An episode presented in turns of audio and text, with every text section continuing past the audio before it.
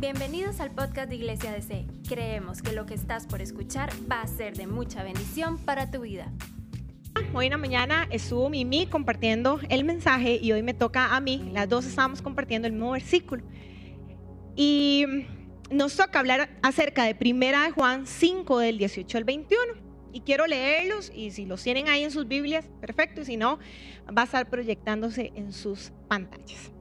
Y dice así, sabemos que el que ha nacido de Dios no está en pecado. Sabemos que el que ha nacido de Dios no está en pecado. Jesucristo que nació de Dios lo protege y el maligno no le toca. Sabemos que somos hijos de Dios y que el mundo entero está bajo el control del maligno. También sabemos que el Hijo de Dios ha venido y nos ha, y nos ha dado entendimiento para que conozcamos al Dios verdadero. Y estamos con el verdadero, con su Hijo Jesucristo. Ese es el Dios verdadero y la vida eterna. Termina diciendo, queridos hijitos, siempre cariñoso, queridos hijitos, apártense de los ídolos.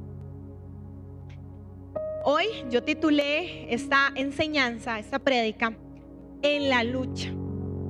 Y yo no sé si a ustedes les ha pasado, pero antes o no sé si todavía se sigue usando, pero cuando alguien le preguntaba, ¿y cómo está usted? ¿Verdad? La gente decía, aquí en la lucha. ¿Cuántos lo usaron? ¿Cuántos usaron esa frase? O muy viejillos. Sí, ¿verdad?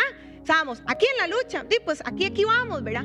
Es como una manera de decir, hey, aquí vamos, ¿verdad? En, en, el proceso, aquí vamos en, la batalla, ¿verdad? Aquí vamos en, la manera de decir que estamos eh, manteniéndonos constante en el camino. ¿verdad? Básicamente eso es lo que significa esa frase. Aquí de aquí voy. Es como para definir cuando yo quiero eh, tratar de salir adelante en medio de las circunstancias. Entonces por eso yo le titulé En la lucha. Y ustedes se van a dar cuenta conforme vamos desarrollando la enseñanza para que puedan entender por qué yo le puse eso. Hoy en esta mañana yo quiero que podamos entender que el objetivo o mi objetivo acerca de lo que quiero transmitir eh, por medio de esos versículos es que podamos entender que nosotros cuando aceptamos a Jesús como nuestro Señor y nuestro Salvador, nos convertimos en sus hijos. ¿Verdad? ¿Estamos claros? Nos convertimos en sus hijos. Pero no es que, ¿verdad? Nos convertimos en hijos de Dios y ya, y nos olvidamos y nos santificamos, sino que vamos en un proceso, vamos en una lucha, vamos en un constante cambio, en una constante transformación de lo que Dios empieza a hacer en la vida de cada uno de nosotros. ¿Por medio de qué? De una decisión de una decisión de aceptarlo a Él. En el mismo tiempo en que cada uno de nosotros está luchando por eh, mantenernos en esa constante eh, transformación, ¿verdad? A través del Espíritu Santo, cada uno de nosotros está luchando contra su carne. ¿Verdad? ¿Sí? Estamos luchando contra nuestra carne. Y yo quiero hacerles dos preguntas. ¿Se consideran ustedes verdaderos hijos de Dios? ¿Se consideran ustedes verdaderamente hijos de Dios? Mi segunda pregunta es, ¿sus acciones están demostrando que son verdaderamente hijos de Dios? A veces decimos, sí, somos hijos de Dios, pero cuando le preguntamos al vecino, ¿y qué tal esa vecina? ¿Verdad? Y dice, yo no sabía que era cristiana. ¿Verdad?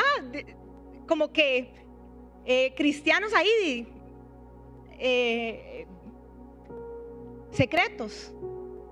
Nuestras acciones están demostrando que somos verdaderamente hijos de Dios. En esos versículos el apóstol Juan presenta una serie de afirmaciones que están referentes a nuestra fe, para que nosotros podamos fundamentarnos en el seguimiento de un desarrollo de la vida cristiana. Juan quiere que nosotros podamos identificar esas cosas que no solamente nos hacen hijos, sino aquellas cosas por las cuales nosotros vamos a ser transformados y vamos a tener esa lucha y vamos a tener ese constante cambio. Tres veces usa Juan la frase sabemos que. Sabemos que. Es como cuando decimos, bueno, ya ustedes saben. Algo parecido, traducido al lotico. Ya ustedes saben. Juan no solo quiere que nosotros podamos creer que somos salvos, y que somos hijos de Dios, sino que necesita que tengamos la certeza de que somos hijos de Dios. Yo recuerdo que hace muchos años, cuando llevé el curso para bautizarme, yo estaba muy jovencita y había una pregunta en el formulario que decía, ¿usted está segura que si hoy usted muere, usted se iría al cielo? Y vieran que yo no tenía la convicción. Y eso a mí me confrontó tanto porque yo nunca me había enfrentado con esa realidad, porque es una realidad que todos podemos vivir, ¿verdad? Si hay algo seguro, ¿verdad? Dice un dicho por ahí, es la muerte. Y de eso es de lo que necesitamos estar aún más seguros, es de nuestra salvación. Dios quiere que entendamos que Él mandó a su Jesucristo para que nosotros encontremos vida eterna en Él. Y que esa vida eterna la reconozcamos a Él como un Señor y Salvador solamente. En cierto modo esos versículos representan un resumen del capítulo 5 y representan una estructura de textos que expresan afirmaciones sobre una vida cristiana. Y aquí es donde yo quiero adentrarme en tres puntos concluyentes. Si usted está tomando nota, van a estar apareciendo en sus pantallas. Como punto número uno, los hijos de Dios no practican el pecado. Como punto número uno, los hijos de Dios no practican el pecado. Y yo quiero aclarar algo. Yo veo que en redes sociales la gente dice, Dios nos ama a todos porque todos somos hijos de Dios. No, no todos somos hijos de Dios. Todos somos creados por Dios, pero no todos somos hijos de Dios. Dice Juan 1 del 12 al 13, más a cuantos lo recibieron, a los que creen en su nombre, les dio el derecho de ser hijos de Dios. Estos no nacen de sangre, ni por deseos naturales, ni por voluntad humana, sino que nacen de Dios. ¿Nacen de quién? Nacen de Dios. Yo quiero hacer esa salvedad. Porque a veces estamos diciendo por ahí que todos somos hijos de Dios. No, todos somos creados por Dios, somos criaturas de Dios. Pero no todos somos hijos de Dios. Por eso les preguntaba, ¿ustedes se creen verdaderamente hijos de Dios? Sus acciones están demostrando que ustedes son hijos de Dios. Juan nos habla de que aceptar a Cristo nos hace nacer de nuevo, nos hace tomar una nueva identidad. Nos hace tomar una nueva posición. Antes éramos huérfanos y eso a mí me quebranta el corazón porque yo pienso, antes no teníamos identidad, estábamos solos en el mundo, no teníamos pertenencia, no éramos familia de nadie. Pero Cristo en su amor y su misericordia nos adopta como hijos cuando usted y yo tomamos una decisión. Cuando usted y yo decidimos seguirle a Él, cuando usted y yo decimos, sí Señor, te tomo como mi Señor y mi Salvador y creo que tú eres el único Dios, ahí es cuando hay un cambio. Aunque es una acción del pasado, es algo que debe durar con el tiempo. ¿Verdad? Decimos, es que nosotros somos hijos de Dios, pero parece como que lo dejamos en el pasado. ¿Verdad? Somos hijos de Dios, pero no perdura ese significado. No, nosotros tenemos que tener la certeza de que somos hijos de Dios, comportarnos como hijos de Dios, caminar como hijos de Dios. Y quiero aclarar, porque aquí dice, los hijos de Dios no pecan. Lo que quiero decir es que cuando nosotros tomamos esa nueva posición, somos liberados de la dominación de la carne, porque tenemos a quién? A Cristo al Espíritu Santo. ¿Qué les dice Jesús a los discípulos? Les conviene que yo me vaya, ¿verdad? Nos dijo a todos nosotros, les conviene que yo me vaya, porque va a venir sobre ustedes alguien que les va a ayudar. Alguien que los va a guiar, alguien que va a traer libertad, alguien que va a estar ahí para ustedes. Pero es una decisión de nosotros. Ser hijos de Dios, inmediatamente el Espíritu Santo viene sobre cada uno de nosotros y ese es el que nos va a ayudar para que nosotros podamos caminar en una verdadera vida cristiana. Nuestros deseos carnales no son erradicados, pero estamos en una lucha.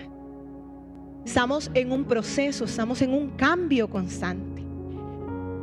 Nosotros debemos de entender que no podemos vivir en ellos. De hecho, cada uno de nosotros estamos obligados a morir a la carne constantemente. ¿Cuánto les ha costado morir a la carne? ¿Cómo cuesta, verdad? Tenemos carajaditas, ¿verdad? Luchas, cosas que a veces salen y uno dice, eso salió de mí. Ni sabía que lo tenía. O sí sabía que lo tenía, pero me quería hacer la rusa, como dice uno, ¿verdad? En el tico. Yo quiero explicar eso con un ejemplo. A mí me encantan los ejemplos porque soy muy visual y creo que es una manera de poder entender. ¿Qué hizo Jesús por cada uno de nosotros? ¿Qué hizo Jesús en la cruz por cada uno de nosotros? ¿A qué, qué, hizo Jesús a través de la cruz por cada uno de nosotros? Morir a nuestros pecados.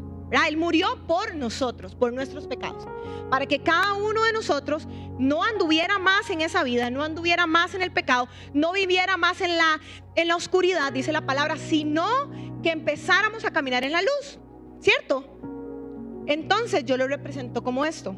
Cuando nosotros estamos dentro de Jesús, estamos en Jesús, en su cruz, nosotros no podemos mantenernos en el pecado, porque sería ilógico que nos mantuviéramos en aquel que murió por nuestros pecados. Entonces no deberíamos de seguir pecando. No debería ser una costumbre, no debería ser en nosotros una cotidianidad, una práctica. Hay gente que toma el pecado como, una, como un hobby, como una práctica. Y se encariña del pecado y dice, pero yo soy hijo de Dios. Entonces usted no es hijo de Dios, porque usted no está dentro de Dios. Usted es hijo del diablo. Quien permanece en el pecado y en su vida pecaminosa, engañándose a sí mismo continuamente, que está pecando y pecando, y eso es un estilo de vida, no es hijo de Dios. Quien es hijo de Dios permanece en Dios y a pesar de que venga lucha, a pesar de que venga situación difícil, a pesar de que yo puedo caer, porque vamos a ver, no es que nosotros no podemos tener situaciones, no es que viene esa lucha y si nosotros caemos no nos podemos levantar. Sí podemos porque estamos en Cristo y Él es el que nos ayuda para poder salir de ese pecado y no nos parece como un hobby, sino nos parece una vida nueva en Él. porque permanecemos en Él. Y esa es nuestra realidad. Pero cuando nosotros nos salimos de Cristo, dejamos de tener el Espíritu Santo. Y cuando caminamos por la vida, es cuando vemos personas encariñadas con el pecado. Y decimos, ¿cómo esa persona no tiene conciencia de lo que está haciendo? Porque ya no tiene el Espíritu Santo. Porque el Espíritu Santo no está en él o en ella. Y entonces se le vuelve costumbre el pecado abraza el pecado y se encariña. Cristo vino para deshacer las obras del diablo. Cristo vino para deshacer las obras del enemigo, las obras de la carne. Un escritor expresa lo siguiente, un hijo de Dios puede que peque, lo que decía ahora, pero su condición normal es resistir al mal. Un hijo de Dios puede que peque, nosotros no estamos completamente santificados, estamos en el proceso de santificación. ¿Verdad? Fuimos justificados, pero no estamos completamente santificados. Estamos en Cristo y tenemos luchas y tenemos situaciones difíciles, pero viene el Espíritu Santo como Jesús lo prometió para que es nuestro ayudador, para que es aquel que nos mantiene en medio de las situaciones. Pero entonces nuestra naturaleza es resistir al pecado no es mantenernos en el pecado. Corintios 10, 13 dice, las tentaciones que enfrentan en su vida no son distintas a, a los que otros atraviesan. Y Dios es fiel. Dios es. Dios es fiel. No permitirá que la tentación sea mayor de lo que podamos soportar. Cuando sean tentados, él les mostrará una salida para que puedan resistir. Qué lindo que es Dios. Él no solo nos ama, nos salva, nos justifica, nos santifica y en medio de ese proceso, Él nos dice, me tienen a mí. Yo soy el todo suficiente para ustedes. Cuando ustedes sientan que ya no pueden más, ustedes me ven a mí, ven a la cruz y recuerdan cuál es la promesa. Juan 16, 33 dice, yo les he dicho estas cosas para que, mí haya, para que mí haya en paz. En ese mundo afrontarán aflicción. Nos brincamos esos. En el mundo tendremos aflicción. En el mundo vamos a, a pasar situaciones. En el mundo estamos pasando situaciones. En el mundo estamos sufriendo y, y trabajando en nuestros deseos carnales. Pero dice, anímese. No dice, anímese. Anímese. Uh, yo he vencido al mundo. Anímese porque yo he vencido al mundo. En el mundo tendré aflicción y vamos a tener situaciones difíciles y vamos a pasar pruebas y va a ser probada nuestra fe, pero nos animamos porque en Él encontramos nuestra esperanza. Como punto número dos, sabemos que somos hijos de Dios, ¿verdad? Ya lo tenemos claro. Pero todavía vivimos en un mundo de maldad. Cuando nuestras convicciones son tan firmes en Jesús, cuando estamos dentro de Él, cuando estamos en Él, nosotros vamos a poder resistir. Nosotros vamos a poder mantenernos. Efesios 6:12 dice, porque nuestra lucha no es contra seres humanos, sino contra poderes, contra autoridades, contra potestades que dominan este mundo de tinieblas, contra fuerzas espirituales malignas en las regiones celestiales. La otra versión dice, su lucha no es contra carne ni sangre, sino contra principados y potestades. Cuando nosotros decidimos seguir a Cristo, a veces decimos, uy, pero se me vino, una situación tras, otra, tras otra. ¿Les ha pasado? Solo a mí me pasa. ¿Ya? Y parece como que cosas empiezan a pasar. ¿Sabe? Antes usted y yo éramos aliados del enemigo. Ahora somos sus enemigos. Somos enemigos del diablo. Y a él eso no le gusta. Estamos cumpliendo nuestro propósito al creer en Jesús y eso a él no le gusta. Y siempre va a haber una constante manera de derribar nuestra vida, de hacernos flaquear, de hacernos caer, de hacernos permanecer. Pero nosotros recordamos esta caja y decimos, estamos dentro de Cristo y el enemigo no tiene poder contra mí, porque aquel que venció la muerte, que resucitó al tercer día, está conmigo, dice la palabra. Es mi fortaleza. Él es escudo alrededor de mí. Él es mi roca fuerte. Es el que, el que pelea las batallas. Y no solo pelea las batallas, sino que dice, adereza mesa delante de mis enemigos. Juan 18:36 dice, mi reino no es de este mundo, contestó Jesús. Si lo fuera, mis propios guardias pelearían para impedir que los judíos me arrestaran, pero mi reino no es de este mundo. Usted y yo somos peregrinos de esa tierra. Estamos de paso. Ese no es nuestro final. Nuestro futuro está en la eternidad con Él. Tenemos un banquete. Tenemos un banquete con el Padre. Y esa es nuestra esperanza constante, constante, constante. Porque sabemos que lo tenemos a Él. Pero ahora cantamos, si lo tenemos a Él, lo tenemos todo. Jesús es la verdad y la vida. Jesús es el mismo de ayer, de hoy, de siempre. Si Jesús dijo que lo iba a hacer, Él lo va a hacer. Si Jesús dice que Él está conmigo, Él va a estar conmigo porque Él ya venció.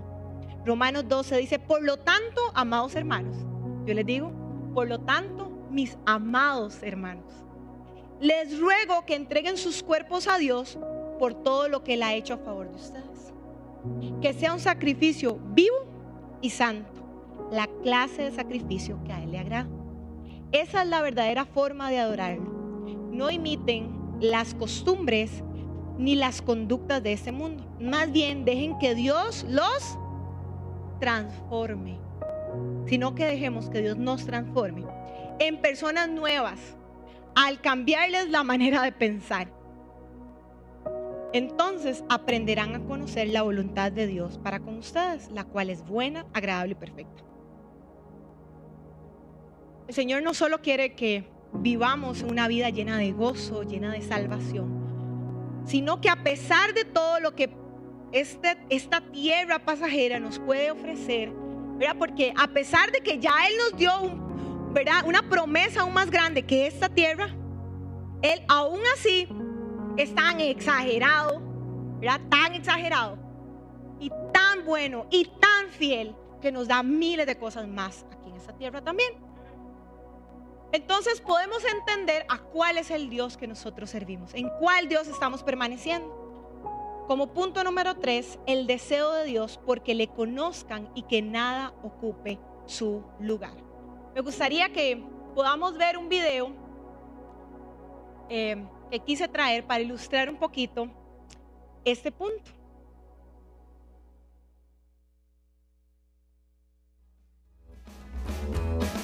Oh, amadísimo Padre, ¿Eh?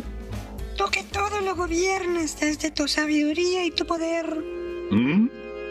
acudo a tu infinita misericordia, a tu gracia inmerecida, y humildemente me pongo ante ti para rogarte que atiendas mi humilde petición. Es solo el deseo de mi corazón ansioso, pero vengo ante ti porque tú suples todas mis cosas. Y el deseo de mi corazón no te es oculto. Oh, amadísimo Padre, oh, amadísimo Padre quiero pedirte que extiendas tu poderosa mano y derrames sobre mi vida provisión en abundancia, de manera que yo pueda ser bendecido y pueda ir a la esquina a comprarme un helado. Oh, amadísimo Padre, oh, amadísimo Padre, bendito tú entre todos. los- Espera, espera, espera, espera. ¿Y por qué no solo me dices, papi, ¿me compras un helado? Y ya, sin tanto aspaviento. Ah, sí. Es que como yo te veo que tú le pides las cosas a Dios de esa manera, pensé que ese era el método para pedir lo que uno quiere. Gracias. Eh... pues sí, ¿no? Ay, niña. Les hizo reír tanto como a mí, lo vi un montón de veces. Me dio demasiada gracia porque me sentí muy identificada. A veces quiero eh, orarle a Dios, ¿verdad? Con muchas cosas y, y nunca llego al punto. Nunca le digo que necesito de Él.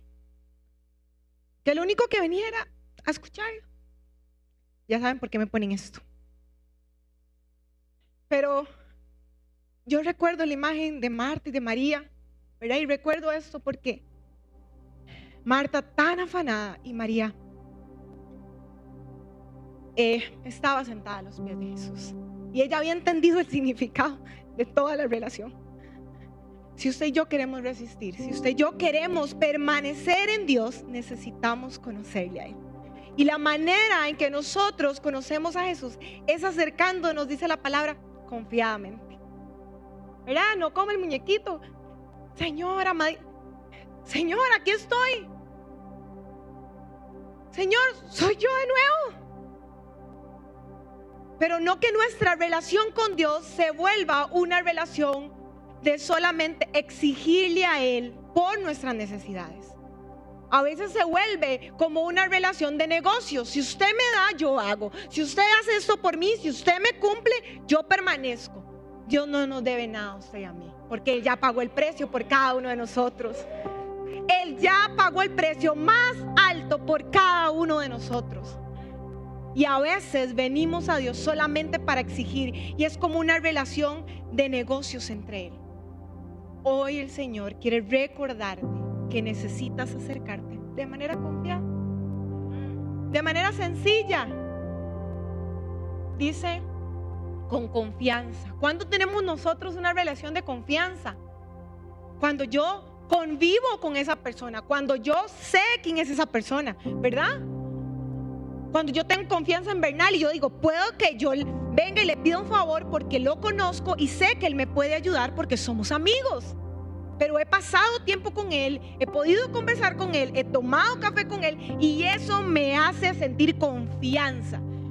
Si usted no tiene confianza con Dios, usted debe de examinar cuál es la relación verdadera que usted está teniendo con Él. Usted ha pasado tiempo con Dios, usted le conoce a Dios, usted sabe quién es Dios. Cuando nuestra confianza en Dios es mermada es porque no conocemos quién es realmente Dios. ¿Qué más poderoso que Dios? Y dice la palabra que el deseo de Dios es que le conozcamos y que nada ocupe su lugar. ¿Qué es aquello que está ocupando el lugar de Dios? ¿Qué es aquello que usted está poniendo como principal? Usted dice, bueno, vamos a ver, no tengo tanto tiempo de leer la palabra ni de orar, pero mientras yo voy haciendo lo que tengo que hacer, Señor, gracias por este día, Señor, mientras yo me estoy bañando, Señor, eh, te pido por favor que, que, me, que me prospere, Señor, en nombre de Jesús, amén.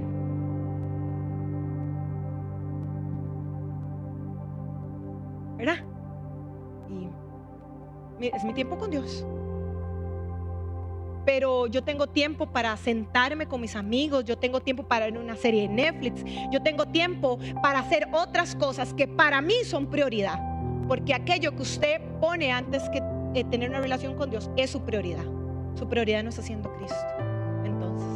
Pero si usted me dice, no, yo paso tiempo con Él, yo estoy enamorada de Él, yo siento que Dios es todo para mí, usted está pasando tiempo con Cristo. El cristianismo está basado en una relación con Dios. Nuestra principal, la principal razón por la que Jesús vino a esta tierra es para reconciliarnos con el Padre, ¿cierto? Para que nosotros podamos tener una relación de confianza Dios busca que cada uno de nosotros tengamos una relación. No una relación de esposa y esposo, de novio, novia, de amigos y amigos. No, una relación a un vínculo más fuerte, el de padre e hijo. Usted y yo no tenemos en Dios ninguna otra posición que no ser hijos de Él. Nunca vamos a tener una posición. No, es que yo soy la mamá de, Señor, vea, yo vengo orando por, yo soy la mamá. No, el Señor usted no la reconoce porque usted es la mamá de él. El Señor la reconoce porque usted es la hija de él. El hijo de él. Esa es su posición delante de su padre. No hay más. Necesitamos pasar tiempo de calidad con Dios. Cuando nosotros no pasamos tiempo con Dios, no podemos distinguir la voz de Dios. No podemos entender lo que Él anhela para cada uno de nosotros ya Dios no se va a volver una prioridad en nuestra vida. Y entonces en cada momento nosotros empezamos a dejar de estar en Cristo y empezamos a salirnos de Él. Cuando nosotros nos alejamos de Dios, ¿verdad? Recuerde esto. Cuando nosotros nos alejamos de Dios, cada día sentimos más el peso de la carne y empezamos a sentir que ya no podemos más con eso. Pero cuando nosotros nos volvemos a acercar y nos volvemos otra vez a Cristo, en Cristo, nosotros sentimos que las cargas se aligeran porque Él dice en su palabra que tranquilos, que estemos tranquilos, porque Él prometió estar con nosotros todos los días hasta el fin del mundo. Un pastor llamado Wesley distinguió la gracia como gracia justificadora y la gracia santificadora. Y me encantó esto. Porque dice que la gracia justificadora es cuando Dios mandó a su Hijo Jesús para que derramara su sangre para cada uno de nosotros. Esa es la gracia justificadora. Pero la gracia santificadora es la que tenemos a través del Espíritu Santo en cada uno de nosotros. Me gustaría, antes de finalizar, volverles a hacer las dos preguntas del inicio. ¿Se consideran ustedes verdaderamente hijos de Dios basados en los puntos que hemos visto en el versículo? Escucho menos amenes que al principio. Sus acciones están demostrando que ustedes son verdaderamente hijos de Dios, hijos de Dios, hijos de Dios. La gente puede ver a simple vista que sus acciones están demostrando que usted no tiene que decir soy hija de Dios, sino que la gente empieza a decir hay algo diferente en Mila, hay algo diferente y empieza a decir algo diferente en Albita, ¿verdad? Y, empieza la gente a decir hay algo diferente porque es la gracia de Dios sobre cada uno de nosotros, que dice el Espíritu Santo es el que da testimonio de quiénes somos cada uno de nosotros. Esa es la verdad en. Nosotros somos hijos de Dios, lo aceptamos como nuestro Señor y nuestro Salvador, pero seguimos en una lucha, en una constante batalla por no permitirle a la carne dominarnos, sino que nos mantenemos en Cristo y podemos ser fortalecidos. Dios nunca prometió que el camino sería fácil pero prometió que la meta valdría la pena. ¿Cuántos creen que la meta vale la pena? ¿Cuántos creen que ustedes y yo estamos aquí porque hay un propósito para con nosotros? Y aunque podamos caer, el Señor nos levanta y aunque nos, ¿verdad? Nos, eh, nos, se nos hacen heridas, nos pasan situaciones, el Señor nos levanta, nos restaura y nos vuelve a decir, otra vez, otra vez, no pasa nada, Siga. Otra vez. Eso es lo que Dios espera para cada uno de nosotros. Que nos mantengamos en Cristo. En Cristo. Quiero que podamos orar para darle gracias a Dios. ¿Hemos aprendido algo hoy? Quiero que podamos darle gracias a Dios y podamos sobre todo orar y pedirle al Espíritu Santo que si hemos tenido tropiezos, si hemos tenido situaciones difíciles, es más, si alguno de nosotros no lo ha aceptado como su Señor y su Salvador, podamos ahí donde cada uno esté, decirle, Señor, yo te recibo en esta mañana. Yo quiero probar del gozo que promete tu palabra para cada uno de nosotros. Espíritu Santo, que sea tu fluir en medio de cada uno de nosotros, Espíritu de Dios, y que venga como una fuerza que destruya todo lo que el enemigo ha hecho y restaure mi corazón, restaure mi vida, Señor. Y hoy te quiero entregar todo lo que soy, Señor, porque entiendo que fuera de ti no tengo nada. Dice la palabra yo soy la vid y ustedes son los pámpanos y fuera de mí nada son, porque solo pegados a ti podemos entender que lo encontramos todo, que lo tenemos todo, que somos llenos de tu presencia, Dios. Señor, gracias porque tu palabra es viva y es eficaz. Y que la semilla que has sembrado a través del Espíritu Santo dé fruto al ciento por uno. Señor, si hay personas aquí que no han tomado una decisión. Y como decía al puro inicio, cuando leí la pregunta, ¿qué pasaría si muriera hoy? ¿Y dónde me iría? Estoy seguro de mi eternidad. Señor, yo quiero que todos aquí estemos seguros de nuestra eternidad. Espíritu de Dios trae convencimiento. Espíritu Santo, que podamos sentir tu presencia inundándonos desde las casas, que sea tu presencia a través de las pantallas. Espíritu Santo, porque tú prometes estar donde estemos cada uno de nosotros. Espíritu de Dios, trae un convencimiento de que tú eres el único Dios verdadero y fuera de ti nada somos.